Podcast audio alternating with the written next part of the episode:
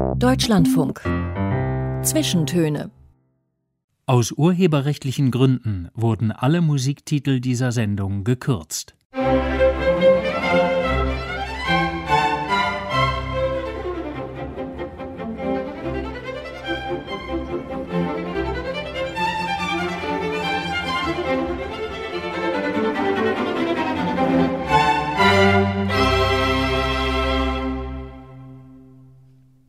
Die Zwischentöne. Heute mit Marietta Schwarz am Mikrofon und mein Gast ist der Journalist und Schriftsteller Christian Baron. Christian Baron wurde 1985 in Kaiserslautern geboren, wuchs mit drei Geschwistern in ärmlichen Verhältnissen auf, der Vater alkoholkrank und gewalttätig, die Mutter depressiv und über diese Kindheit in Kaiserslautern hat Christian Baron 2020 ein autobiografisches Buch geschrieben, das zum Bestseller wurde und als Bühnenversion dieses Jahr auch zum Berliner Theatertreffen eingeladen war. Ein Mann seiner Klasse heißt dieses Buch eine Geschichte aus der Welt derjenigen, die man üblicherweise als abgehängt, chancenlos oder als die Unterschicht bezeichnet.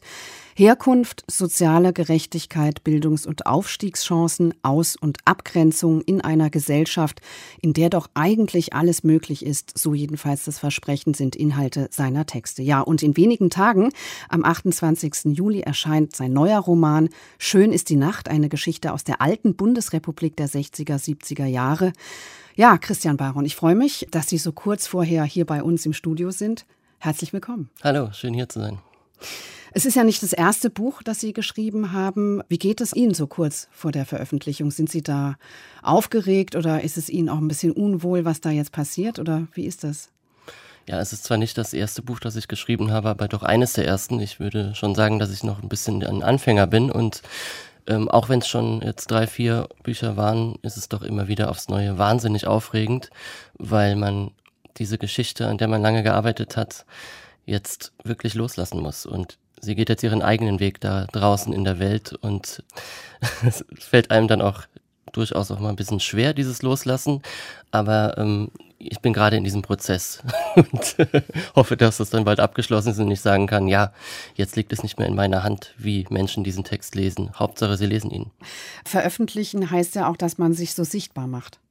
Ja, absolut. Ähm, und gerade bei mir ist es ja nochmal der besondere Fall, dass ich vor eben zweieinhalb Jahren mit einem Mann seiner Klasse gleich mal mich komplett nackt gemacht habe und äh, meine eigene Kindheitsgeschichte erzählt habe. Das ist im Nachhinein betrachtet, weil ich ja jetzt nicht mehr aus der Ich-Perspektive schreibe, etwas, das mir vielleicht auch einen Vorteil bringt, weil ich äh, sofort aufs Ganze gegangen bin. Wir haben ja bei einem Mann seiner Klasse nicht mal das Wort Roman draufgeschrieben, obwohl es romanhaft erzählt ist, weil es mir wichtig war, nach außen klipp und klar zu sagen, das hier ist eine authentische Geschichte, die ich literarisiert habe. Und ähm, insofern ist es dieses sich ausstellen ein bisschen etwas, das ich also schon, schon einmal gemacht habe.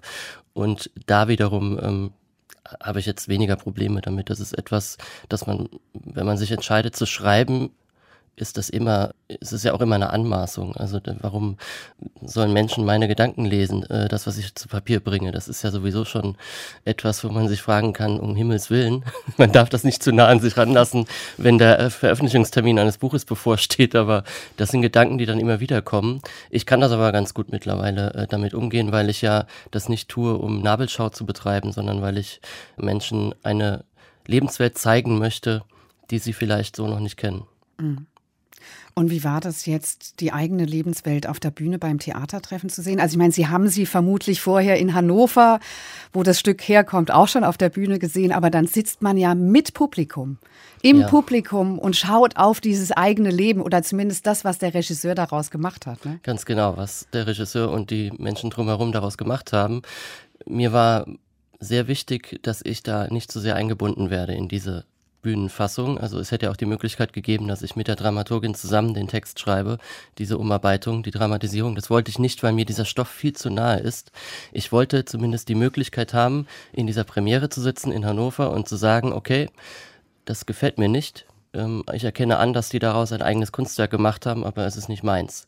Jetzt, Haben Sie das gedacht? Ich habe es vorher gedacht, dass es so kommen kann, weil ich kannte äh, den Regisseur Lukas Holzhausen nicht.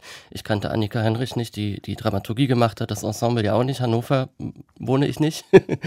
Deswegen war das für mich eine Wundertüte. Das Konzept, das sie mir vorgestellt haben, das Regiekonzept, das hat mich überzeugt. Und deswegen war ich jetzt schon nicht überängstlich.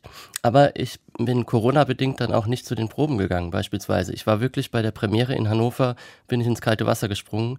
Und das war ein seltsames Gefühl, weil dann natürlich auch Familie mit mir dabei saß äh, und Freunde, nicht nur Menschen, die ich nicht kenne. Und die ganze Zeit natürlich ich gedacht habe, wie halte ich das aus?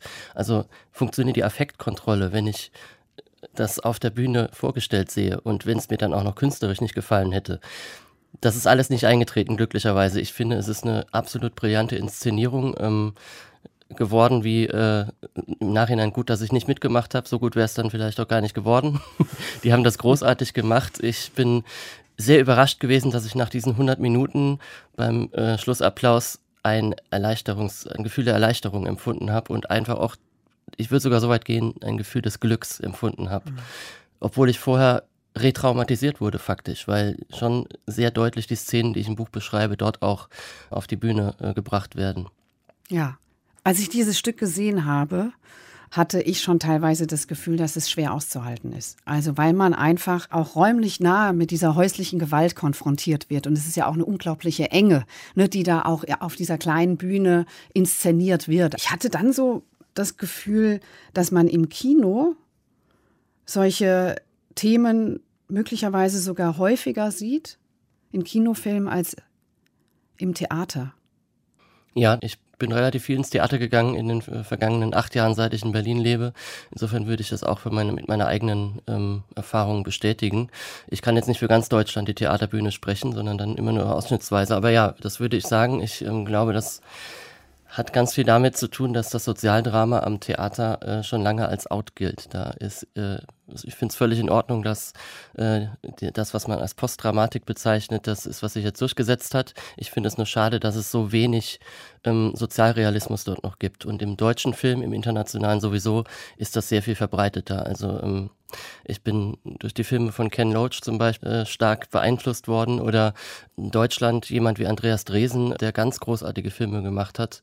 Das sind Namen, die mir sofort einfallen. Beim Theater fiel es mir etwas schwerer und ich könnte mir vorstellen, dass das auch ein wichtiger Grund war, warum man in Hannover äh, gesagt hat, ähm, so relativ kurz nach dem Veröffentlichungstermin, wir müssen das auf die Bühne bringen. So einen Stoff gibt es ja auch in der deutschsprachigen Literatur relativ selten heutzutage. Das muss man ja auch dazu sagen. Ich glaube, das hat mit der Sozialstruktur zu tun, auch die am Theater herrscht. Also wenn man sich ansieht, wer auf die ähm, entsprechenden Hochschulen geht, die Regieausbildung machen, die Schauspielausbildung machen, ähm, dann ist die Sozialstruktur dieser Leute so, dass die in aller Regel aus gut behüteten, finanziell starken akademischen Elternhäusern kommen und Menschen mit meiner Herkunft dort relativ selten da sind. Das heißt, ich würde es denen gar nicht unbedingt vorwerfen, weil künstlerische Arbeit sehr häufig eben auch autobiografisch über das, was man erlebt hat, geht. Und wenn sie selber das nicht erlebt haben, dann bringen sie es selten auf die Bühne. Am Film ist es offenbar ein bisschen anders. In der Literatur wiederum auch äh, gelte ich ja auch so ein bisschen aktuell in Deutschland als, oder galt ich am Anfang dann noch als Exot. Da tut sich ja auch im Augenblick etwas. Mhm. Ja, da tut sich was. Ne? Da äh, haben wir ja irgendwie auch die Franzosen, Didier Eribon und Edouard Louis, die irgendwie vielleicht so eine Art Vorreiter sind oder zumindest eine Thematik beackern, die hier, also das Thema Herkunft zumindest so im Kommen ist, hat man das Gefühl. Ja, absolut. Der Sokamp Verlag hat zum Glück den Mut gehabt, vor ein paar Jahren Didier Eribons Rückkehr nach Reims zu veröffentlichen auf Deutsch sieben oder acht Jahre nachdem es in Frankreich erschienen war. Und es ist ein riesiger Überraschungserfolg geworden. Und dann kam noch Edouard Louis, Annie Ernaux, die für mich äh, eine meiner Hausgöttinnen ist, was die Literatur angeht, ist äh, jetzt wieder angemessen in Deutsch erschienen und äh, ihre Bücher werden neu aufgelegt. Die Franzosen haben da einen ganz, ganz wesentlichen Anteil. Ich glaube, ohne diese Namen ähm, wäre ich auch, äh, wäre auch mal, hätte ich gar nicht den Mut gehabt, meine Geschichte aufzuschreiben. Das war für mich in erster Linie ermutigend, neben der, dem literarischen Ereignis, das es ist, was für mich auch Empowerment. Mhm. Äh, ich habe in der Anmoderation äh, schon so ein paar schwierige Begriffe genannt, über die wir uns vielleicht jetzt einigen müssten. Also über was sprechen wir denn? Über wen oder was? Über welche Schicht? Also was können Sie mit so einem Begriff wie Unterschicht anfangen oder mit so Wörtern wie abgehängt? Also wie nennen wir denn diejenigen, über die Sie sprechen? Mir persönlich ist es gar nicht unbedingt so wichtig, wie, wie man das jetzt dann konkret bezeichnet. Es, in der Wissenschaft sind die Schichtbegriffe wie Unterschicht, Mittelschicht, Oberschicht eben etabliert. Ich persönlich äh, fände es besser, wenn man ähm, den Klassenbegriff, den sozialen Klassenbegriff verwendet. Aber das sind soziologische Kategorien. Mir ist es wichtig, dass über diese Lebenswirklichkeit gesprochen wird wieder überhaupt, dass das nicht unsichtbar gemacht wird. Und da bin ich dann jetzt nicht so, dass ich sprachpolizeilich sagen möchte, was mich verletzt oder so. Ich finde es unangemessen, wenn man abgehängtes Prekariat beispielsweise sagt. Das ist ein Begriff, ähm, der für mich äh, etwas Stigmatisiertes hat. Ich bin aber froh, wenn jemand überhaupt darüber redet, weil es geht im Endeffekt darum, dass man das, was damit bezeichnet wird, überwindet, nämlich die Armut. Mhm. Okay, wir spielen an dieser Stelle mal die erste Musik, reden dann danach drüber. Und zwar ist das ein Titel von ihrer Musikliste Queen, Radio Gaga. Da waren Sie noch gar nicht geboren, ne? 1984, als das. Nee, äh, das war vor meiner Geburt.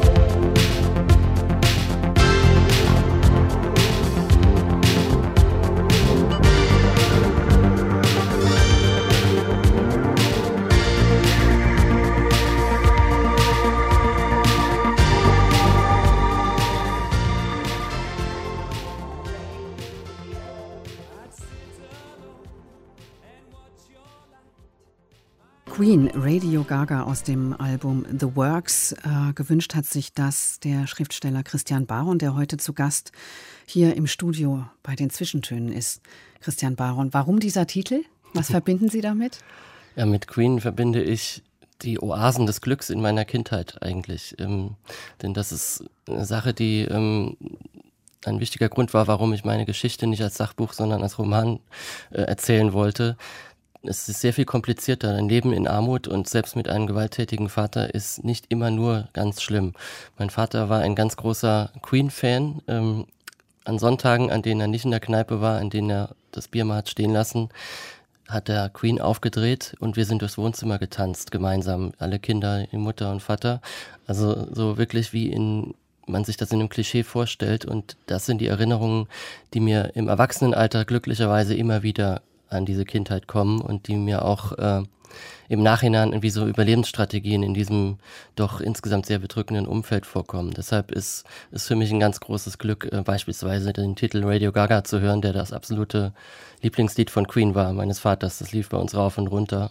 und ja, er war fasziniert von der Figur Freddie Mercury, auch dem Sänger, ähm, was ich heute auch sehr schön finde, weil ähm, er so eine queere Ausstrahlung damals schon hatte ähm, und mein Vater durchaus seine homophoben Anwandlungen immer wieder gezeigt hat. So da finde ich dann wird mein Bild meines Vaters auch wieder differenzierter, dass er das selbst wenn er es ähm, nicht weiter thematisiert hat. Er muss es ja gewusst haben. Das wusste damals, glaube ich, eigentlich jeder. Und das äh, finde ich gut, dass, dass er dann nicht, also andere hätten diesen Mann dann sofort verdammt dafür. Das ist etwas, äh, was mich mit meinem Vater ein bisschen auch wieder versöhnt. Und das ist ja eine schöne Funktion, die Musik einnehmen kann. Absolut. Vielleicht müssen Sie noch ein bisschen von Ihrem Vater erzählen, der da sonntags manchmal mit Ihnen durchs Wohnzimmer getanzt ist. Ja. Aber auch andere Phasen hatte, in denen er gewalttätig war ja, getrunken also, hat? Mein Vater ist Anfang der 60er Jahre in eine Familie hineingeboren worden, in der Alkohol und Gewalt schon eine große Rolle gespielt haben. Sein eigener Vater war ähm, hart gewalttätig und ähm, ist beruflich nicht vorangekommen. Das hat sich leider dann auf ihn übertragen. Er selbst ist Möbelpacker geworden, ungelernter Hilfsarbeiter und hat nicht viel Geld verdient. Und den Frust über dieses ich gehe doch jeden Tag arbeiten, ich tue doch das, was diese Gesellschaft von mir verlangt und trotzdem komme ich nicht über die Runden, hat ihn in den Alkoholismus getrieben und dazu geführt, dass er seinen Frust leider gegen die eigene Familie gewendet hat. Das ist nicht zu entschuldigen. Ich ähm, kann das auch überhaupt nicht in irgendeiner Weise entschuldigen, aber ich versuche eben von heute aus gesehen, diesen Mann zu verstehen und Deswegen ein Mann seiner Klasse ist auch auf ihn gemünzt. Der Titel meines Buches mein Vater ist gestorben, da war ich 18 Jahre alt, an dieser Sauferei und an den Drogen, die er genommen hat. Ich bin auf dem Weg der Versöhnung mit diesem Mann, das merkt man dann. Und er hatte eben auch seine lichten Momente, ähm, unsere Familienleben auch. Ich habe das eben als Oasen des Glücks bezeichnet. Das ist nicht übertrieben. Also er hat als Möbelpacker für die US-Amerikaner auch gearbeitet, seine Firma, die in Kaiserslautern stationiert waren, damals noch viel mehr als heute. Und da hat er einmal eine Nintendo-Konsole gefunden in einer Umzugskiste und hat das seinen Kindern zum Geschenk gemacht. Er hat das also mitgehen lassen, geklaut, weil er sich so als Robin Hood gesehen hat. Die haben ja mehr und dann kriegen die das jetzt mal. Und für die Kinder, die da bestohlen wurden, ist das natürlich ganz schlimm. Aber für mich und mein Bruder und meine Schwestern war das ein großes Glück, weil wir dann abends von unserem Vater aus dem Bett geholt wurden und wir haben die Nacht durchgezockt. Super Mario. Diese Melodie hätte ich auch mir wünschen können, weil das auch für mich eine Melodie des Glücks ist, obwohl sie bei weitem nicht so schön ist wie Radio Gaga. also ähm, so puzzelt sich dann sozusagen ein Gesamtbild jetzt zusammen im Nachhinein, das äh, es mir leichter macht, auch mit diesen Traumata, die er mir zugefügt hat, zurechtzukommen. Mhm. Äh, Sie haben es in dem Buch ja auch so beschrieben, dass die Gewalt, die sich auch gegen Ihre Mutter gerichtet hat, also dass Sie das abends mit Ihrem Bruder äh, gehört haben, also Sie lagen im Bett und haben nur darauf gewartet oder auch gehofft, dass es nicht passiert, dass dann wieder die Schläge im Nebenzimmer passieren. Haben Sie denn sich mit irgendjemandem darüber ausgetauscht? Also haben Sie zum Beispiel mit Ihrem Bruder darüber gesprochen? Ja, mein Bruder und ich waren dann sowas wie die Schicksalsgemeinschaft. Wir haben aber mit niemandem außerhalb der Familie darüber gesprochen. Das haben wir in der Familie selbst getan. Mein Bruder und ich ähm, haben dann so vereinbart, dass einer immer Schmiere stehen muss. So haben wir das genannt, weil wir das aus Filmen auch schon kannten. Und wenn die Tür aufgeht und er von der Kneipe nach Hause kommt, dann konnte alles passieren. Das war eben auch so ein Problem, dass mein Vater unberechenbar war, wie das bei Menschen mit Suchterkrankungen häufig ist. Es konnte sein, dass er uns eben aus dem Bett holt, mit uns Nintendo spielt, oder aber er hat randali hätte äh, auch randalieren können. Das kam auch sehr, sehr häufig vor, bis hin zu schwerer Gewalt gegen unsere Mutter. Und ähm, wir haben dann auch so gewettet, was heute wohl passieren mag, so um unser, unser um 50 Pfennig oder so. Ähm, das war für uns auch eine Überlebensstrategie, glaube ich, dass wir das spielerisch gelöst haben, weil wir auch durchaus von unserer Mutter immer wieder gehört haben, wenn wir das nach außen tragen, was hier passiert, was unser Vater manchmal macht, dann kann es passieren, dass wir ins Heim kommen. Das ist ja eine reale Option, wäre ja auch eine Option gewesen.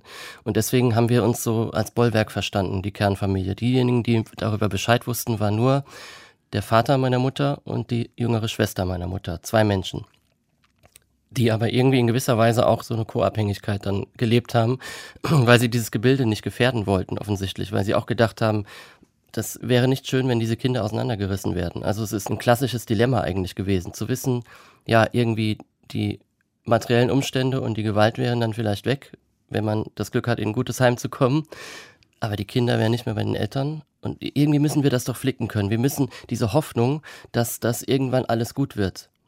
Die hatte meine Mutter ganz stark und das hat sie auf mich übertragen. Ich habe ganz, ganz lange an diesem Glauben festgehalten, dass mein Vater für immer so sein kann, wie er in den Abenden des Nintendo-Spielens und an den Nachmittagen des Queen-Hörens ist. Das war für mich immer mein wahrer Vater. Und das andere, das war der, der Dämon, den wir austreiben müssten.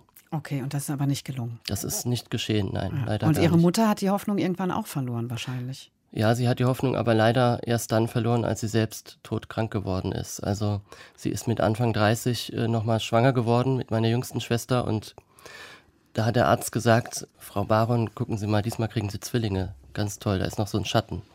Und im Nachhinein stellte sich heraus, dass das kein Zwilling war, sondern ein äh, sich schon abzeichnender Krebstumor, den sie im Unterleib hatte. Damit rechnet man mit Anfang 30 nicht. Ähm, sie hat also so lange gewartet, bis die Schmerzen ganz stark wurden und irgendwann man sagen musste, es ist zu spät, wir können nichts mehr machen. Und da erst hat sie gesagt, ich lasse mich von ihm scheiden. Ich will nicht, dass meine Kinder bei ihm weiter aufwachsen. Und sie hat an ihrem Sterbebett meine Tante, Tante Juli, ihre jüngere Schwester, die damals 29 Jahre alt und selbst schwanger war, gebeten, dass sie uns bei sich aufnimmt. Mhm. Und es haben dann so, dass sie ein Kind geboren hat und fünf hatte, meine Tante, weil sie ihr das versprochen hat. Und ja, Spoiler Alert, sie hat das auch eingelöst. ja, und die Tante hat ja ihr Leben dann auch verändert.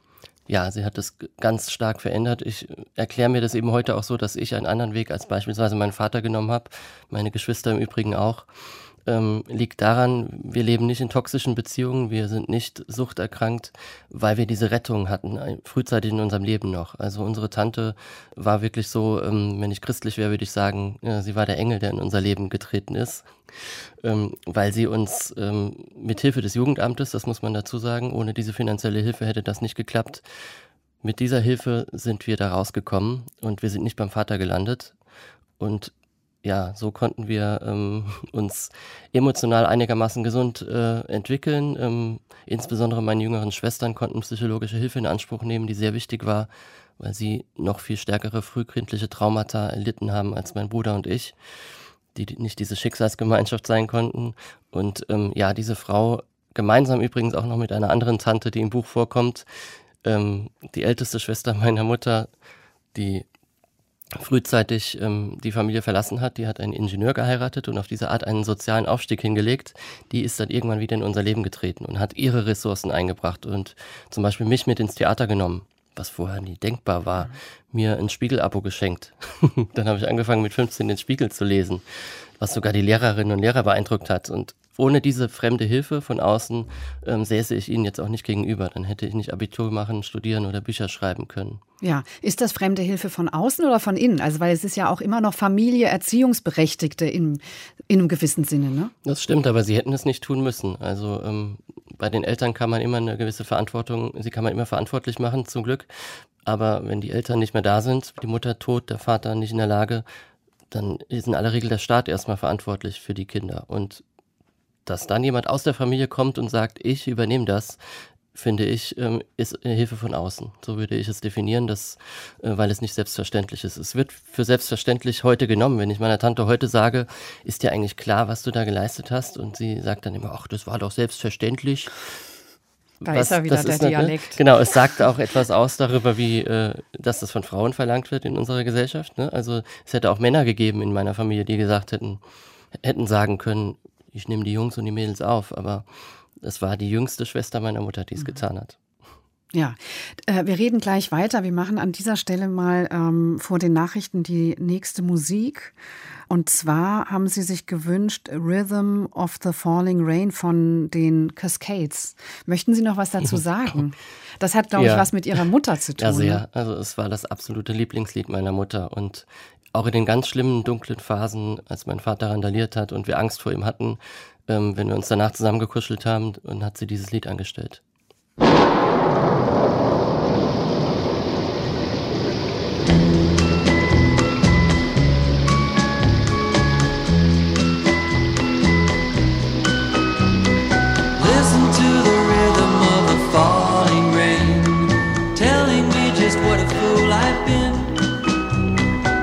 that it would go and let me cry in vain and let me be alone again.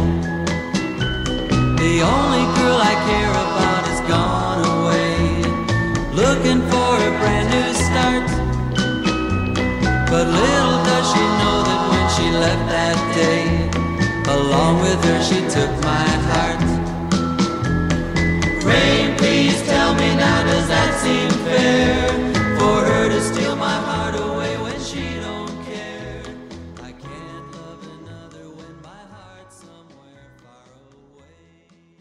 Herzlich willkommen zum zweiten Teil der Zwischentöne. Heute mit dem Journalisten und Schriftsteller Christian Baron.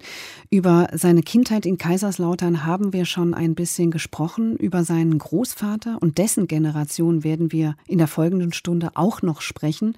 Er ist nämlich eine Figur in seinem neuen Buch Schön ist die Nacht, das in wenigen Tagen erscheint. Ein Buch auch über Verlierer in einer Zeit des Wirtschaftswachstums in der alten Bundesrepublik. Wir steigen aber erstmal ein in diese zweite Stunde der Zwischentöne mit der Band Messi Star und Fade into You.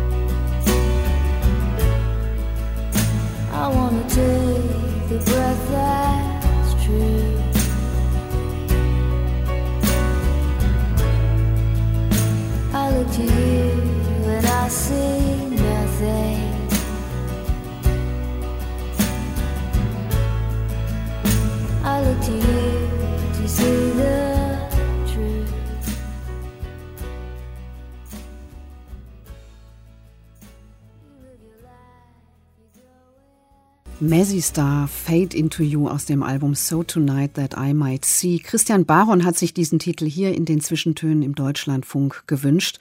Warum, Christian Baron?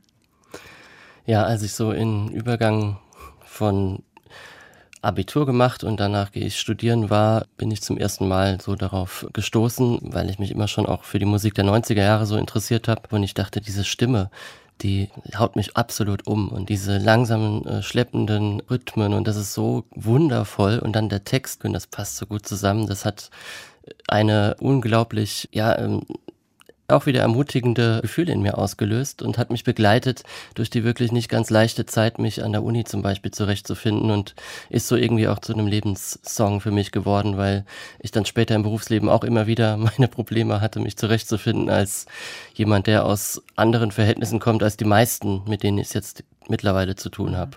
So dieses Hochstapler-Syndrom, das man vielleicht kennt. Man denkt, die sind alle so schlau hier von Natur aus fast schon äh, und ich äh, bin so blöd, ich bin so verkrampft, so aufgeregt. Ich muss irgendwie im Boden versinken vor Scham und dann äh, Kopfhörer aufsetzen und dieses Lied abspielen, das hilft dann schon sehr. Aber es ist natürlich auch eine unglaubliche Stärke, das dann einfach auszuhalten und da durchzugehen, ne? Ja, man braucht schon eine gewisse Widerstandsfähigkeit. Da bin ich mir auch, äh, auch ganz sicher. Es scheitern ja auch ganz viele daran. Leider. Ähm, ich hätte, würde lieber in einer Gesellschaft leben, in der es anders ist, aber im Augenblick ist es eben so, dass man das braucht. Ich wurde eben durch vor allen Dingen die Frauen in meiner Familie, eben meine Tanten zum Beispiel, einfach auch habe ich Selbstbewusstsein äh, bekommen. Also, dass ich mich ein bisschen mehr auf meine Stärken besinne. Das ist so wichtig, also es klingt so trivial, aber ähm, wie wichtig es ist, Menschen in seinem Leben zu haben, die einen ähm, aufrichten, wenn man am Boden ist. Das ist umso wichtiger, wenn man sich in einem scheinbar fremden sozialen Umfeld plötzlich wiederfindet. Wir reden über dieses fremde soziale Umfeld gleich. Ich würde gerne noch mal kurz auf dieses Elternhaus in Kaiserslautern zurückkommen. Sie haben, ich glaube, auf der ersten Seite Ihres Buches Ein Mann seiner Klasse geschrieben, am Ende haben Sie ihm verziehen. Also am Ende steht der Freispruch, so sinngemäß heißt es, glaube ich. Sie haben geschrieben, ich verstehe dich, ich verzeihe dir, ich hab dich lieb. Also Sie haben den Vater frei gesprochen von der Schuld an der Armut und haben aber, ich sage jetzt mal, die Gesellschaft, ne, weil das ist ja ihre große Kritik, nicht freigesprochen. Ja, wobei man natürlich nicht vergessen darf, dass das auch eine literarische Stimme ist, die da spricht, die in einer emotionalen Ausnahmesituation sich befindet und dann diese Aussage macht. Ich würde als Person, die jetzt hier mit Ihnen spricht, nicht sagen, dass man Einzelpersonen immer freisprechen kann komplett und alles auf die Gesellschaft schieben kann. Das ist ja viel, viel zu einfach. Mein Vater hat zwar grundlegende Dispositionen gehabt, er hat es schwerer gehabt als andere, aber das ist ja kein Naturgesetz, dass man dann so werden muss. Ne? Also gewalttätig sein, Alkoholismus gibt es auch in der Upper Class. Das gibt es in allen sozialen Schichten und Klassen. Aber in dieser literarisierten Form erschien es mir wahrhaftiger, das genau so jetzt dahin zu schreiben, weil es in diesem Moment der wahrste Satz ist, den ich hätte schreiben können. Es gibt da einen anderen Satz, der dann in den Buchbesprechungen viel zitiert wurde und wo ich mich frage, ob Sie es danach bereut haben, dass Sie ihn aufgeschrieben haben. Und zwar beschreiben Sie diese Situation, dass Sie, weil Sie so hungrig waren und nichts zu essen hatten, den Schimmel von der Wand gekratzt haben. Das war damals eine ganz besondere Situation. Mein Vater wurde einmal eben beim Klauen erwischt auf der Arbeit und dann wurde er fristlos entlassen, weil er so stolz war, so würde er es wahrscheinlich formulieren. Ich würde sagen, weil er so schwach war, zum Amt zu gehen und ähm, Sozialhilfe zu beantragen, was ja ein soziales Recht ist in Deutschland, hatten wir gar nichts. Über Wochen hinweg. Wurde dann nach zwei Monaten wieder eingestellt. Aber in dieser Zeit durfte nichts nach außen dringen. Und wir als Familienbollwerk kommen da durch. Das war die Aussage auch meiner Mutter übrigens. Und in dieser Situation ist das geschehen, dass wir dann nach Tagen ist dann eben, sind die Vorräte zur Neige gegangen. Es gab keine Ravioli-Dosen mehr, ähm, nicht mal mehr irgendwelches Pulver oder Zucker und so. Und das ist so die prägnanteste Armutserfahrung, die ich in dieser Extremsituation mhm. machen musste. Und eine, ähm, wie gesagt, die dann auch überall aufgeschrieben wurde und wiedergegeben wurde. Ist das ein Satz, wo Sie später gedacht haben, hätte ich den mal lieber nicht geschrieben? Weil er ja auch einen Voyeurismus bedient und wie man sieht, alle sich auf diesen Satz gestürzt haben. Ja, das ist richtig. In dem Moment habe ich nicht darüber nachgedacht, ob das sich dann danach alle drauf stürzen. Das äh, war jetzt überhaupt nicht die Rezeption, war nicht mein, äh, mein Begleiter beim Schreiben zum Glück, sonst wäre das vielleicht ein ganz furchtbarer Text geworden. Jedenfalls ist es aber so, dass ich das nicht bereue. Ich finde auch, dass es sehr wichtig ist, dass ich diese Erfahrung, die ich gemacht habe, nicht für mich behalte, weil sie einen Voyeurismus bedienen könnte, sondern noch wichtiger finde ich die Funktion, dass Menschen merken, auch in einem so reichen Land wie Deutschland gibt es diese Art der Armut. Und gerade in der jetzigen Zeit, in der wir wissen, dass in den nächsten Monaten Menschen vielleicht ihre Existenz verlieren können, weil wir in der Inflation leben, weil wir in Zeiten unfassbar steigender Energiepreise leben werden und es schon tun, dass das weiterhin aktuell bleibt, leider. Und ich möchte, dass das abgeschafft wird, dass es das nicht mehr gibt. Und dafür ist es nötig, dass wir den Blick da auch hinwenden und nicht wegsehen. Mhm. Wie war das denn, als Sie dann an die Uni gegangen sind? Das scheint ja auch nochmal wie so ein Kulturschock für Sie gewesen zu sein. Sie sind äh, aus Kaiserslautern weggezogen nach Trier und haben sich dann in so einer anderen Welt wiedergefunden. Ja, das war wirklich, ich habe mich, ich muss es so extrem ausdrücken, gefühlt wie ein Alien am Anfang ich habe das dann später mit, äh, ich dann Freunde gefunden habe, mit denen immer besprochen, dass die mir dann gesagt haben, ja, es stimmt irgendwie für uns. Uns haben unsere Eltern dann gesagt, ich wusste dann, was ein Proseminar ist und ich wusste, was genau mit einer Vorlesung gemeint ist, wie man ungefähr eine Bibliothek benutzt. Diese Dinge, die man vorher, weil die Eltern es schon kannten, spielerisch irgendwie schon mal gehört hat, waren für mich komplett neu. Es hat keinerlei Berührungspunkt mit meiner Lebenswirklichkeit vorher gehabt. Das, was ich da an der Uni erlebt habe. Und dann war eben der Anfang deswegen so schwer, weil ich ich stand noch vor diesem Schild Universität, Hochschule. Was für ein unglaublich belastendes Wort. Gehöre ich da eigentlich hin? Da haben die anderen schon in den Kneipen gesessen und sich gefreut, dass sie endlich frei von ihrem Elternhaus sind. Äh, ich bin immer nachher hinterhergelaufen ich habe auf neue Bekanntschaften verkrampft gewirkt, weil die alle gesagt haben, mach dich doch mal locker, wir studieren jetzt hier. Und ich konnte denen ja nicht begreiflich machen, warum ich mich so hm. fühle, weil ich es in dem Moment selber nicht in Worte fassen konnte. Also deswegen war das ein unglaublich schwerer Start und in den ersten beiden Semestern stand ich mehrmals ganz kurz davor, einfach aufzuhören und zu sagen, vielleicht gibt es ja auch was anderes, das ich machen kann. Okay, würden Sie jetzt im Rückblick sagen, das war die Selbstwahrnehmung dieser Unsicherheit oder haben die anderen, Ihre Kommilitonen und Kommilitoninnen Ihnen auch vermittelt, dass Sie da nicht hingehören? Also das ist ja auch nochmal so ein ein wichtiger Punkt. Also wenn ich an meine Uni-Zeit denke, da war Herkunft nie ein Thema. Wir haben uns über andere, also wenn man mal gut befreundet war, hat man sich auch erzählt, was der Hintergrund ist. Aber eigentlich spielte es keine Rolle. Ich glaube, die Wahrheit liegt da irgendwie in der Mitte auch. Also ähm, ich habe mir natürlich teilweise auch das Leben selber schwer gemacht. Das muss ich schon sagen. Ich ähm, diese diese Verkrampfung und dieses ähm, ah, sich sich so wie ein Alien fühlen. Es hätte ja theoretisch auch sein können, dass ich ähm, mit dem Selbstvertrauen, von dem ich vorhin gesprochen habe, dass mir meine Tanten eingeimpft haben, auch dahin gehe und sage, gerade weil ich diese Herkunft habe, gehöre ich hierher und ihr müsst mich jetzt auch mal hier akzeptieren. Aber so war es dann eben nicht und ich habe wiederum von anderen Menschen durchaus auch immer wieder das Gefühl vermittelt bekommen, eigentlich gehörst du hier nicht her, aber dann eben auch unbewusst. Pierre Bourdieu, der Soziologe, nennt das ja Habitus, ne? also das ganz vereinfacht ausgedrückt, die soziale Klassenherkunft sich in der Ausstrahlung und in der Körperlichkeit eines Menschen ausdrückt. Und das war so. Also wir traten einander gegenüber und haben gemerkt, irgendwie sind wir unterschiedlich. Und das führte erstmal zu Irritation, ist ja ganz klar. Das werfe ich keinem vor. Und wie haben Sie das kompensiert? Ja, wie habe ich das kompensiert? In erster Linie dadurch, dass ich übereifrig war, also dass ich dann auch überall Einsen haben wollte, dass ich dann besonders intensiv recherchiert habe, wenn ich politikwissenschaftliche Hausarbeiten geschrieben habe, war es mir dann wichtig, besonders gut zu sein. Ein Streber. ein richtiger Streber, also in den äh, Literaturwissenschaftsseminaren, in denen ich dann äh, bei Referatsbesprechungen mit Lehrerinnen, Anwärtern saß, die dann gesagt haben, oh, das mit der Rechtschreibung ist nicht so mein Ding und ich meinen Auftritt hatte und sagte, das übernehme alles ich ja, ich wollte dann sozusagen der Überflieger sein und das auf die Art kompensieren und auf die Art vielleicht auch dieses Zugehörigkeitsgefühl bekommen. Sie haben eben das richtige Wort genannt, das, was man schon aus der Schulzeit ja kennt, das überträgt sich auch an die Uni, dass man dann auf einmal als der Streber gilt, der sich dann auch mal locker machen kann. Heute Abend musst du doch nicht jetzt für diese Klausur lernen, wir machen jetzt mal Party. Habe ich da nicht gemacht. Es hat also dann erstmal eher die Situation verschlimmert, aber als ich dann Freundschaften geschlossen habe, da war es dann so, dass ich diese Freundschaften, die Menschen, denen ich mich geöffnet habe, das hat mich durch diese Jahre getragen. Und das ist so eine Quintessenz eigentlich meines ganzen Werdegangs, dass ich immer wieder die Erkenntnis habe, einerseits, die deutsche Klassengesellschaft ist so, dass sie Leute wie mich eigentlich nur als Kollateralschaden duldet, aber die Klassenschranken sind keine, wir sind keine Ständegesellschaft. Ähm, wenn man wach durch diese Gesellschaft geht, kann man Menschen auch helfen. Mhm. Auch in Ämtern und so. Man kann seine Ermessensspielräume ausreizen und Leuten helfen. Das sage ich Lehrerinnen und Lehrern immer bei Lesungen sehr gerne so sehr der Berufsstand auch manchmal unter einem schlechten Image leidet, lasst euch da nicht äh, irgendwie unterkriegen. Es ist so unfassbar wichtig, dass es Menschen in diesem System gibt, die auch offene Augen einfach haben, die nicht wegsehen, wenn zum Beispiel ein Kind offensichtlich Probleme hat, ähm, weil es in Armut lebt. Das ist etwas, das man ja auch sehen kann, wenn man die Zeit und die Möglichkeit hat, sich mit dem Kind zu beschäftigen. Sie sehen sich als Kollateralschaden. Ja, so sehe ich mich. Also anders kann ich es mir nicht erklären, dass ich ein Exot bin. Es ist ja kein Naturgesetz, dass Menschen, die in Hilfsarbeiterhaushalten aufwachsen, nicht studieren können. Sie sind ja nicht von Natur aus dümmer. Es muss ja die Gesellschaft, so wie sie strukturiert ist, muss ja darauf ausgerichtet sein, dass das nicht gewünscht ist.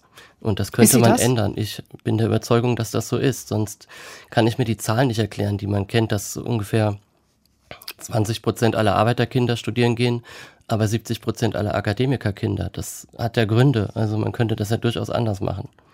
Ja, die Zahlen stimmen natürlich, aber es gibt ja schon Entwicklungen, dass zum Beispiel insgesamt mehr Kinder und mehr junge Menschen studieren. Also äh, würden Sie das nicht als eine latente, zumindest als eine Öffnung der Gesellschaft lesen? Ja, wie das mit Fortschritten häufig so ist, sie haben auch ihre Kehrseite. Also es stimmt, dass in absoluten Zahlen und auch was Schichten und Klassen angeht, immer mehr Prozentanteil eines Jahrgangs studiert oder Abitur macht. Aber die Unterschiede innerhalb dieser Generation, dieser Kohorte, die dann studieren geht, die wachsen dann wiederum sehr stark. Also in Zeiten, in denen Berufe wie Journalismus, die früher absolut abgesichert waren, jetzt prekarisiert werden, weil die Arbeitsbedingungen einfach immer schlechter werden, weil man immer schlechter bezahlt wird, es immer weniger Stellen gibt, man unbezahlte oder schlecht bezahlte Praktika machen muss, um überhaupt reinzukommen. Da gewinnt natürlich derjenige, der zu Hause Eltern hat, die Geld haben, die einen unterstützen können in schweren Phasen, der auf eine Erbschaft wartet, dem eine Wohnung geschenkt wird in Berlin. Ein ganz wichtiges Thema hier ist das ja in diesen großen Städten. Also die Unterschiede innerhalb dieser Generation werden dafür größer. Das ist die Schattenseite, die ich eben auch zu spüren bekommen habe. Christian Baron, an dieser Stelle ähm, spielen wir Musik. Und zwar haben Sie sich auch gewünscht, keine Zeit mehr von Gerhard Gundermann. Warum? Ich habe 2014 ein journalistisches Volontariat bekommen, und zwar bei der Tageszeitung Neues Deutschland, die ja früher einmal die SED-Parteizeitung war in der DDR und dann später überwiegend im Besitz der Partei Die Linke äh, gewesen ist. Und ich als Westdeutscher, der aus Kaiserslautern kommt, in Trier studiert hat, ähm, hatte gar nicht so viele Berührungspunkte mit der DDR oder dem Osten. Und da ich vorher drei Jahre in Thüringen gelebt habe, hat dann irgendwann meine äh, neue Chefin zu mir gesagt, du bist für mich jetzt ein sozialisierter Ossi. Und das habe ich sofort angenommen und habe mich dann auch viel stärker für die DDR-Kultur und so interessiert. Und da hat mein Feuilleton-Chef mir Gerhard Gundermann nahegebracht, bevor dieser Film von Andreas Dresen rauskam. Ich kannte den also schon vorher. Und dann habe ich diese Musik von dem gehört und dachte, das ist der größte Musikdichter deutscher Sprache, den ich je gehört habe äh, in meinem Leben. Also ein unglaublich tiefgründiger äh, Mensch offensichtlich und dieses Lied Keine Zeit mehr ist mir auch zu einem Lebenslied geworden, weil er da eben auch davon singt, äh, dass er keine Zeit mehr hat, gegen diese ganzen Windmühlen anzurennen und sich anzupassen. Ganz wunderbares Lied.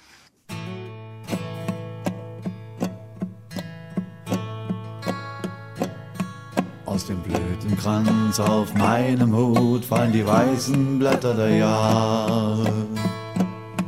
Fallen auch die schwarzen Blätter der Wut, mischen sich in meine Haare. Seltener verlässt mein Herz den Mund, zögernd strecken sich die Hände in den Straßenstaub für einen Pfund. Langsam lieb ich meine Wände.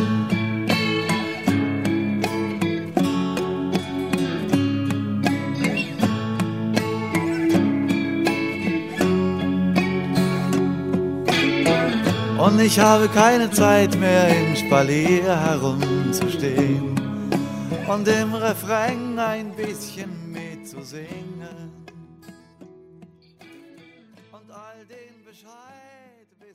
Keine Zeit mehr von Gerhard Gundermann, dem singenden Baggerfahrer. Und gewünscht hat sich das mein Gast in den Zwischentönen hier im Deutschlandfunk, Christian Baron.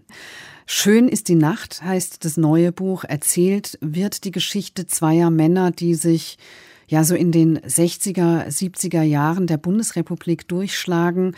Der eine kriegt das ganz gut hin als Polier am Bau, der andere ist eher so ja Tagelöhner, macht auch mal krumme Geschäfte, ist irgendwie auch immer so nahe am Abgrund. Es ist auch ein Buch, das zumindest in Teilen auf wahren Begebenheiten fußt, ne? Ja, das reale Fundament äh, sind die Leben meiner beiden Großväter, Opa Horst und Opa Willi. Und so heißen die beiden Figuren dieses Romans auch Horst und Willi. Und da drumherum, ja, hat sich die Geschichte entsponnen. Das war eigentlich der Antrieb, warum ich jetzt gerade eine Geschichte jetzt aus den 70er Jahren erzählen wollte. Eine Zeit, die ich nicht selbst erlebt habe. Aber ich wollte weg vom Ich. Äh, mir war es jetzt sehr wichtig, etwas ganz Neues zu probieren und trotzdem meinem Thema treu zu bleiben, nämlich dem der sozialen Frage. Ja, und diese soziale Frage, die kommt da ja auch total deutlich rüber. Also zwei Männer, die irgendwie klarzukommen versuchen in dieser Nachkriegsgesellschaft in dieser Zeit des Wirtschaftswachstums erstmal. Also man hat ja, finde ich, gar nicht so ein schlechtes Bild von dieser Zeit, also auch vielleicht im Vergleich zu heute. Also es gab eine starke Arbeiterschaft, es gab eine Arbeiterbewegung, es gab Arbeitskämpfe, es gab dann in den 80er Jahren ja auch den Kampf für die 36-Stunden-Woche bei vollem Lohnausgleich. Gar nicht so schlecht eigentlich, so das Setting, würde man denken, das Soziale, oder?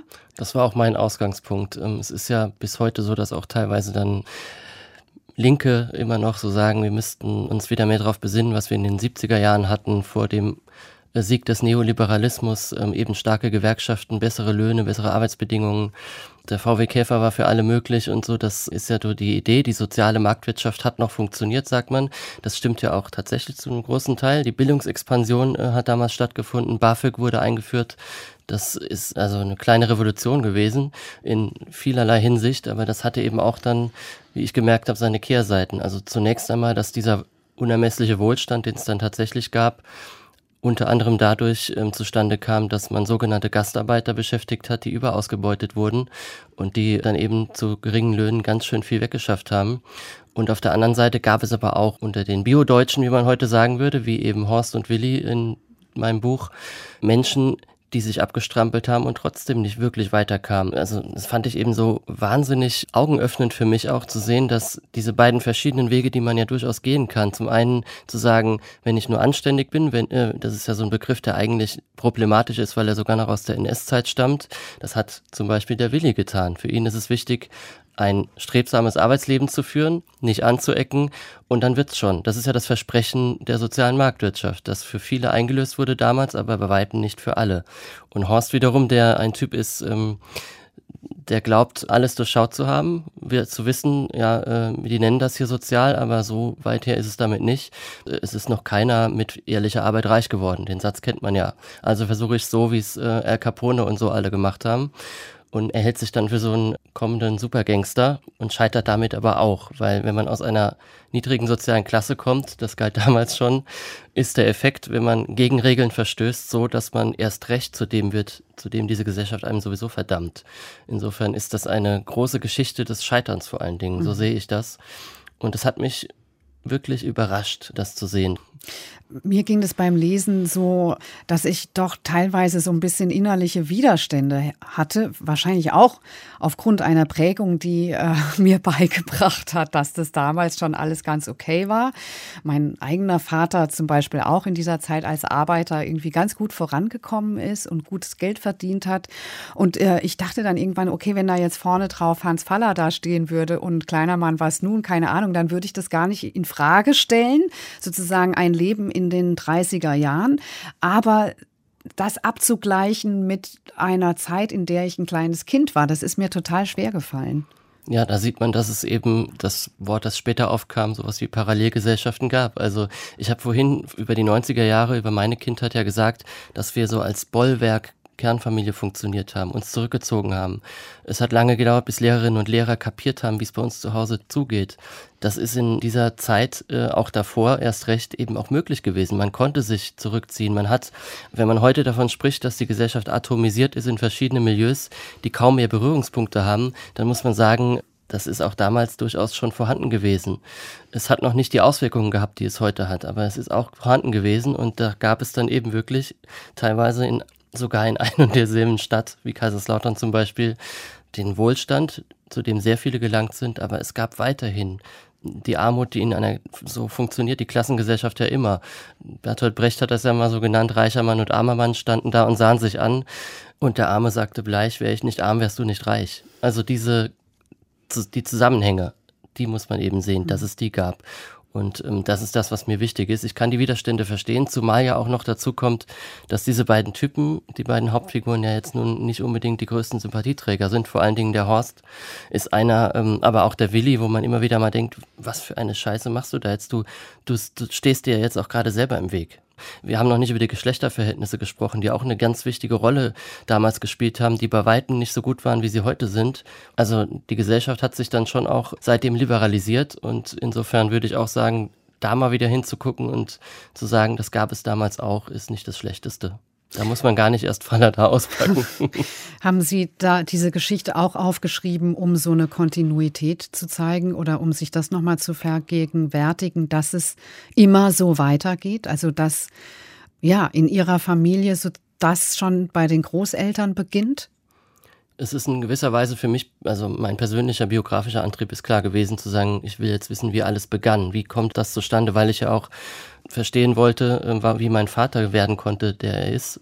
So wollte ich dann eben ein bisschen mehr wissen, wie war eigentlich sein Vater genau er ist gestorben, da war ich ein Jugendlicher. Ich konnte nicht so intensiv mit ihm noch sprechen, wie ich es gewollt hätte. Da musste ich viel recherchieren. Wenn Sie von Kontinuitäten sprechen, ich bin auch ein sehr begeisterter Leser der Romane von Hans Fallada. Das hat mich sehr stark beeindruckt und beeinflusst. Seine Romane, die in den 20er, 30er Jahre spielen, bis zu den 70er Jahren, wo Horst und Willi aktiv sind, dazwischen hat sich der größte Zivilisationsbruch der Menschheitsgeschichte abgespielt. Also, und trotzdem gibt es zu dieser Gesellschaft damals bis heute noch Kontinuitäten, auch in den 70er Jahren und bis heute, nämlich, dass wir im Kapitalismus leben. Das ist etwas, das heute wieder häufiger so auch so bezeichnet wird, aber lange Zeit ja auch tabuisiert war. Da hat man von sozialer Marktwirtschaft gesprochen und äh, um einfach diesen Mythos aufrechtzuerhalten, dass jeder aus eigener Kraft schaffen kann, was er will, wenn er sich nur genug anstrengt. Nur und eben, das glauben Sie nicht? Nein, das hat in zu Falladas Zeiten war das falsch und es ist heute auch noch falsch. Und alle empirischen Daten, die die Soziologie uns liefert, zeigen ja, dass das einfach ein Mythos ist. So, und Sie sind Antikapitalist? Oder als ja, was würden Labels, Sie sich. Okay, ja. Wir können die Labels auch weglassen. Nee, ich frage einfach mal, wann, wann, also, haben Sie, wann haben Sie sich politisiert eigentlich? Ich war, nachdem ich Abitur gemacht habe, ähm, bin ich in die SPD eingetreten. Und zwar deswegen, weil ich die ganz konkreten Auswirkungen der SPD-Politik in meiner Umgebung gespürt habe.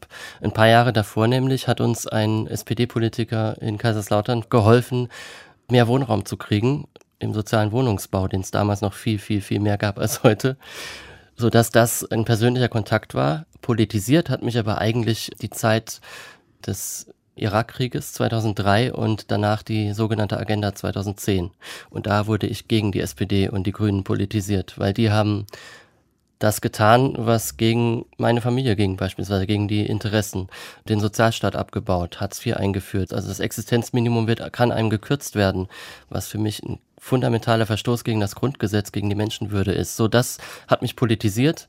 Dann äh, gab es die WASG, äh, hat sich dann ja gegründet aus gewerkschaftsnahen Kreisen. Das wurde in meiner Familie auch oh, jetzt ähm, ganz toll. Der Oscar hat uns ja jetzt verlassen, der war unsere große Hoffnung, aber jetzt kommt er wieder. So diese Zeit, da hatte ich ganz große Hoffnung. Und dann habe ich mich sogar über diese WASG hinaus politisiert. Heute, weil Sie gesagt haben, Antikapitalist, würde ich mich eher als Sozialist bezeichnen. Denn Antikapitalist beschränkt sich erstens für mich viel zu sehr auf das, was man ablehnt. Und zweitens, ich lehne nicht alles am Kapitalismus ab. Ich finde, dass Kapitalismus und Demokratie auf Dauer nicht zusammengehen, aber die Demokratie hegt den Kapitalismus ja ein im Augenblick. Also wir haben ja nicht den reinen Kapitalismus, was sehr gut ist. Ich möchte gerne wenn Sie mich nach fragen, warum ich Sozialist bin. Das könnte die Anschlussfrage sein, weil das ja auch so ein Reizwort ist. Ja, dann denkt äh, nicht man halt so an viele, die DDR und die Planwirtschaft. Richtig, nicht mehr so viel, viele nennen sich so, weil sie dann sofort sogar an den Gulag vielleicht denken. An den ja, wir kriegen natürlich Terror. jetzt auch ganz viele Hörer mit. Kann ich mir sehr gut vorstellen. Ich meine, es gab ja auch vor kurzem das Wort Kommunismus äh, in Ihrem Programm und das hat zu heftigen Reaktionen geführt, äh, wenn man das positiv konnotiert. Ich sehe mich, sage das auch gerne immer wieder öffentlich als Sozialist, weil das, was ich mir unter Sozialismus vorstelle, nichts zu tun hat mit dem oder wenig zu tun hat mit dem, was wir aus der DDR zum Beispiel kennen. Ich glaube durchaus, dass es da Dinge gibt, die man hätte übernehmen können. Zum Beispiel, dass es dort seit den 70er Jahren ein liberales Abtreibungsrecht gab in der DDR, dass Frauen das Recht hatten, einer Erwerbsarbeit nachzugehen, weil es genug Kita-Plätze für alle gab. Es gab ein Recht auf Wohnraum und ein Recht auf Arbeitsplatz. Allerdings gab es eine unermessliche staatliche Repression und wahnsinnig viel Unrecht. Das ist ja aber etwas, wo ich sage, das ist mit Sozialismus gar nicht zu vereinbaren, weil darin steckt das Wort Gesellschaft, Gemeinschaft. Das bedeutet für mich, Sozialismus ist eine Gesellschaft, in der eine Demokratie herrscht, in der aber auch die Armut abgeschafft ist und in der kapitalistische Strukturen, Marktwirtschaft, Wettbewerb, Konkurrenz aus den existenziellen Dingen rausgehalten wird. Dass wir das Gesundheitssystem nicht nach Kosten oder nach Profit orientieren, sondern danach, dass allen geholfen wird, dass jeder ein Recht hat auf gute medizinische Behandlung, dass jeder das Recht hat, eine gute Schulbildung zu bekommen, eine Wohnung zu bekommen, die er bezahlen kann, dass äh, wir Lebensmittel bekommen, ohne dass wir uns verschulden müssen. Das, das sind Dinge, die ich haben will. Das heißt nicht irgendwie Umsturz des Kapitalismus und Chaos und Gewalt, sondern über das hinauskommen. Das, was gut ist an unserer jetzigen Gesellschaft, und da ist eine ganze Menge, zum Beispiel das Grundgesetz, ist etwas, das man null ändern muss. Und man kann es in einer sozialistischen Gesellschaft auch anwenden, in der aber eben der Kapitalismus noch, noch viel, viel, viel stärker eingehegt ist und nur in, wenn überhaupt, dann in ganz wenigen Bereichen stattfindet. So, jetzt hoffe ich, dass der Shitstorm an mir vorüberziehen möge.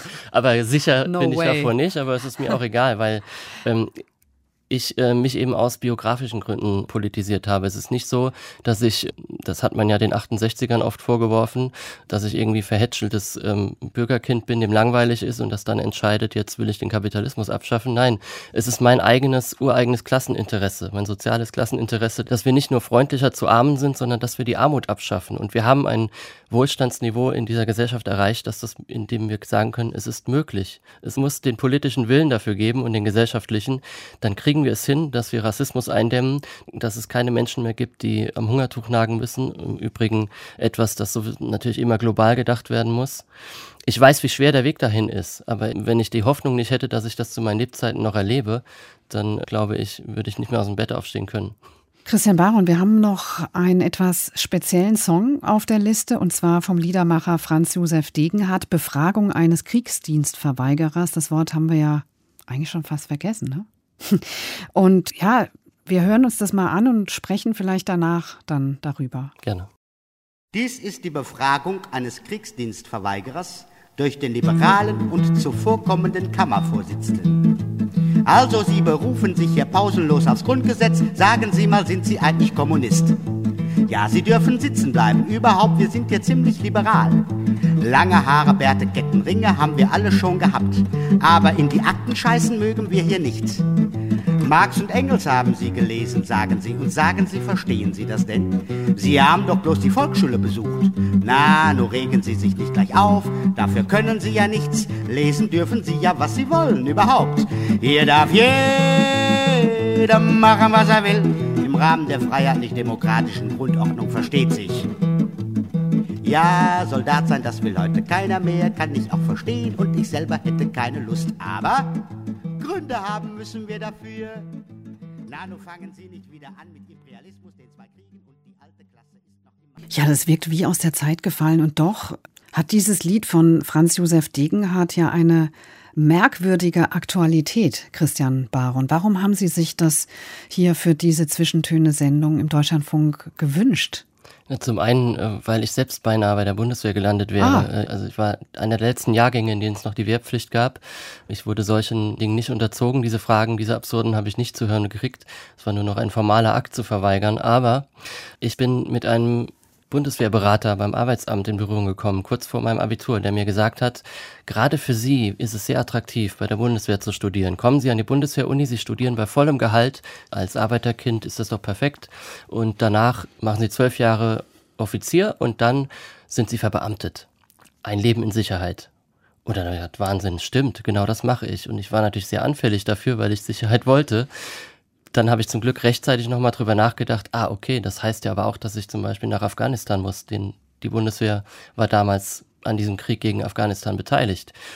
Und dann habe ich rechtzeitig noch den Wehrdienst verweigert. Und ja, also dieses Degenhardt ist ja sowieso für meine sozialistische Politisierung sehr wichtig gewesen, weil er ein ganz wichtiger Liedermacher ist, wie Hannes Wader zum Beispiel auch. Aber die Aktualität dieses Liedes ist mir jetzt in der Vorbereitung deswegen nochmal klar geworden, weil so sehr das auch aus der Zeit gefallen wirkt. Man, jetzt im Augenblick findet ja eine unglaublich harte Auseinandersetzung statt. Also wenn man darüber redet, wenn im Refrain hier sagt, hier darf jeder machen und sagen, was er will, im Rahmen der freiheitlich-demokratischen Grundordnung. Was heißt freiheitlich-demokratische Grundordnung? Jetzt nicht nur, wenn wir bedenken, wie viele Menschen gerade in Armut gestürzt werden und schon wurden, sondern auch, wenn man sieht, wie das Debattenklima ist, dass Menschen, die gegen Waffenlieferungen Deutschlands an die Ukraine sind beispielsweise hart angegangen werden. Also es darf wirklich jeder sagen, was er will, aber die Konsequenzen muss man schon aushalten können und die können sehr hart sein.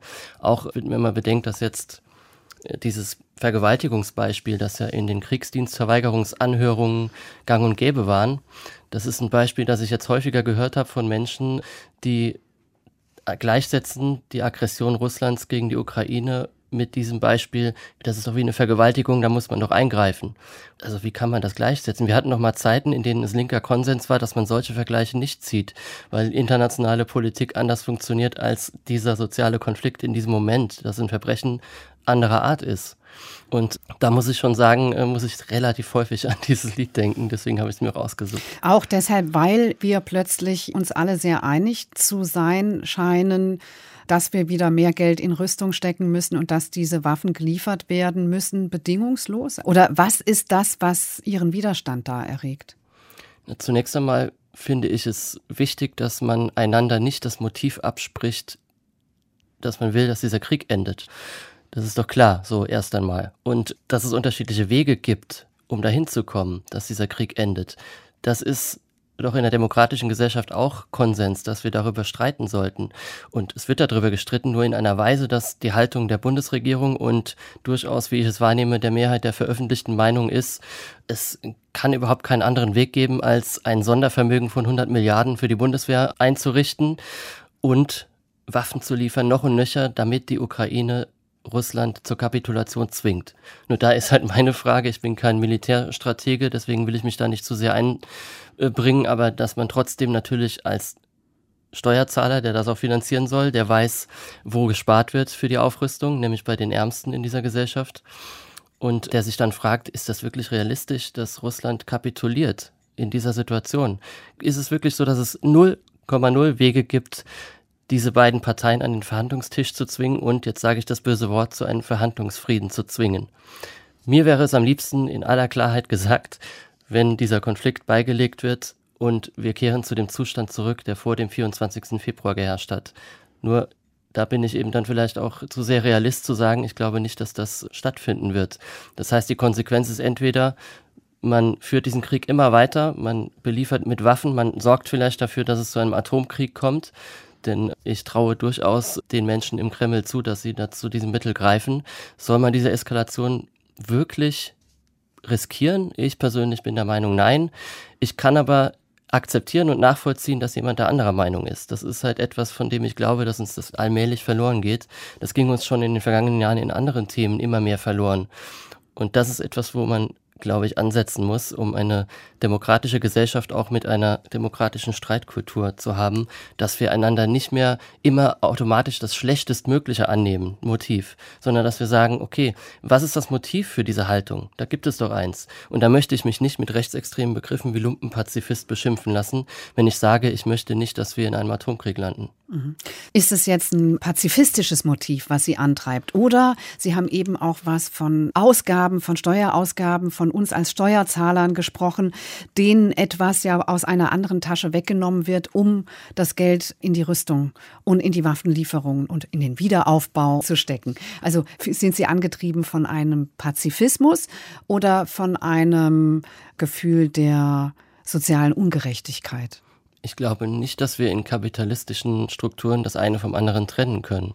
Die einzigen Profiteure dieses Krieges sind und werden sein die großen Rüstungskonzerne und die Aggressoren, also die Oligarchen äh, rund um Putin und der selber. Und dann ist die Frage, wie reagieren wir darauf? Also ich finde es gut, dass die Alliierten das NS-Regime zerstört haben, uns befreit haben von diesem Faschismus. Das wäre ohne Gewalt ja nicht gegangen. Nur wir haben heute eine ganz andere Situation. Heute haben wir bis an die Zähne bewaffnete Atommächte, die einander gegenüberstehen. Und da glaube ich, sollte man das Mittel der Diplomatie nicht komplett preisgeben und man darf auch niemals die Seite des Kapitalismus vergessen. Ich meine, ein vergessener Krieg ist der Krieg in Jemen. Äh, die deutschen Rüstungskonzerne verdienen sich dumm und dämlich seit vielen Jahren daran, dass sie Saudi-Arabien deutsche Waffen liefern, um im Jemen Krieg zu führen. Darüber haben wir nicht gesprochen. Und äh, das ist einfach eine Sache, die ich wieder mehr aufs Tableau haben will. Ich möchte, dass man das verzahnt und zusammendenkt. Und dazu gehört dann eben auch die Frage, wirken diese Wirtschaftssanktionen, die ausgesprochen werden, wirklich da, wo wir wollen? Also die Oligarchen und Putin werden nicht ärmer. Sogar US-amerikanische Qualitätsmedien berichten davon, dass die eher reicher werden. Und die ärmere Hälfte der deutschen Bevölkerung, aber vor allen Dingen der globale Süden, die werden furchtbar darunter leiden, dass das jetzt gerade stattfindet, dass der Westen offensichtlich das zu einem Stellvertreterkrieg machen will. Ja, da höre ich doch die Worte von Sarah Wagenknecht drin, die ja auch vor kurzem gesagt hat, wenn man einen Wirtschaftskrieg beginnt, äh, muss man auch wissen, ob man sich den leisten kann. Das bringt mich nochmal zur Frage ähm, nach Ihrer Haltung zur Linken. Sie haben ja auch vor einigen Jahren dieses hochprovokative Buch Proleten, Pöbel, Parasiten, warum die Linken die Arbeiter verachten veröffentlicht, wo Sie sich auch mit Ihrer, ja, Wut, möchte ich fast sagen, auch ziemlich nackt gemacht haben. Und Sie sprechen dann so von den Linken. Aber ich frage mich, ob eigentlich die Partei Die Linke nicht genau die ist, die das politisch fordert, was Sie hier in diesem Interview auch sagen? Wenn Sie das Buch ansprechen, da habe ich mit die Linke nicht die Partei Die Linke gemeint, sondern die gesellschaftliche Linke. Und das ist ja ein wesentlich größeres Spektrum. Und da habe ich eben meine eigenen Erfahrungen während meiner Politisierung verarbeitet und bin zu der Kenntnis gelangt, dass die Linke die soziale Frage vernachlässigt. Das war im Jahr 2016. Da habe ich das veröffentlicht und es ist nicht weniger aktuell geworden, diese Frage. Ich finde jetzt das, was unter dem Label Identitätspolitik läuft, ist nichts, was ich in irgendeiner Weise zu kritisieren habe. Das fast alles, was da gefordert wird, entspricht meinen Wünschen, das, was ich mir für eine Gesellschaft wünsche. Wenn wir aber nur noch darüber sprechen und das nicht mehr mit der sozialen Frage verknüpfen, dann finde ich, hat die Linke die gesellschaftliche Linke, aber auch die Partei, die sich so nennt, eine große Leerstelle, die dazu führt, dass Menschen, die einmal ihre Kernklientel waren, nämlich Menschen, die wenig Geld verdienen, die vielleicht sogar erwerbslos sind, sie nicht mehr wählen. Und das ist ein Problem für die Demokratie insgesamt, weil sie dann keine politische Heimat mehr finden, keine Kraft mehr, die sie wirklich vertritt. Und das ist das, was ich vorhin gemeint habe mit, ähm, wenn wir nur freundlicher zu den Armen sind, schafft das die Armut noch nicht ab. Man muss eben beides tun und nicht das eine und das andere unterlassen. Das ist meine Kritik. Wir haben vorhin über die Arbeiterbewegung der 70er Jahre kurz gesprochen. Und mir kam bei der Vorbereitung auch so die Frage, wann wir eigentlich aufgegeben haben, vom Wir zu sprechen. Wo ist eigentlich das Wir geblieben in der politischen Diskussion? Ja, das ist eine sehr gute Frage. Die ähm, größte Stärke dieses Gesellschaftssystems besteht, glaube ich, auch darin, dass es es geschafft hat, uns zu Einzelkämpfern zu machen. Dass man eher äh, sich nach oben orientiert und glaubt, äh, ich habe die Möglichkeit, irgendwann mal auch reich zu sein, deswegen bin ich gegen eine hohe Erbschafts- und Vermögenssteuer und solidarisiert sich weniger mit denen da unten, weil man sagt, da gehöre ich ja eh nicht hin.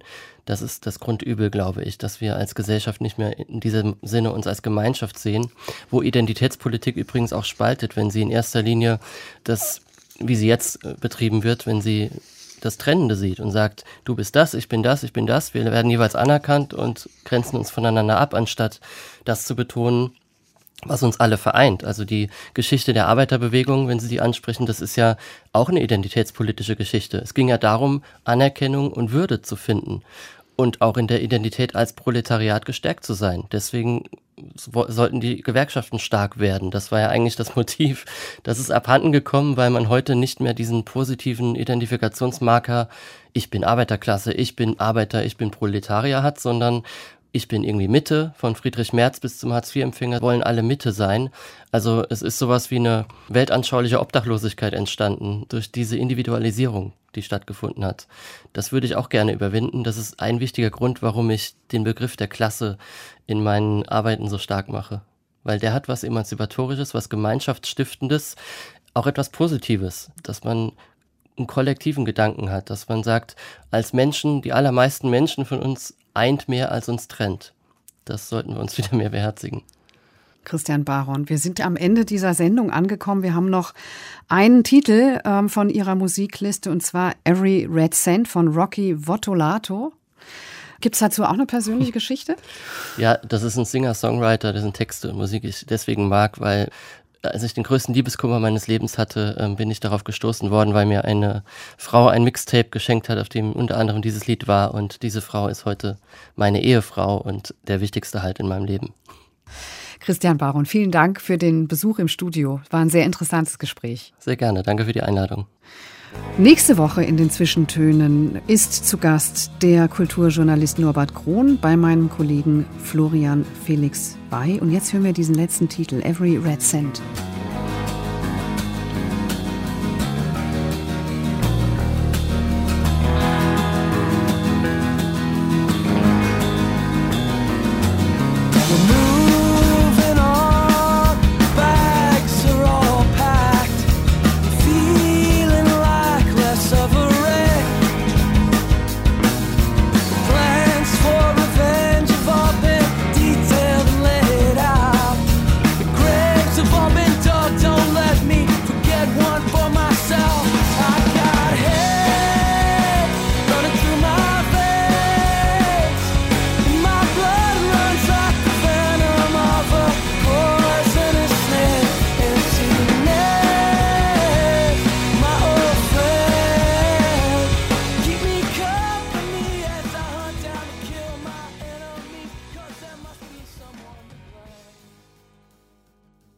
Aus urheberrechtlichen Gründen wurden alle Musiktitel dieser Sendung gekürzt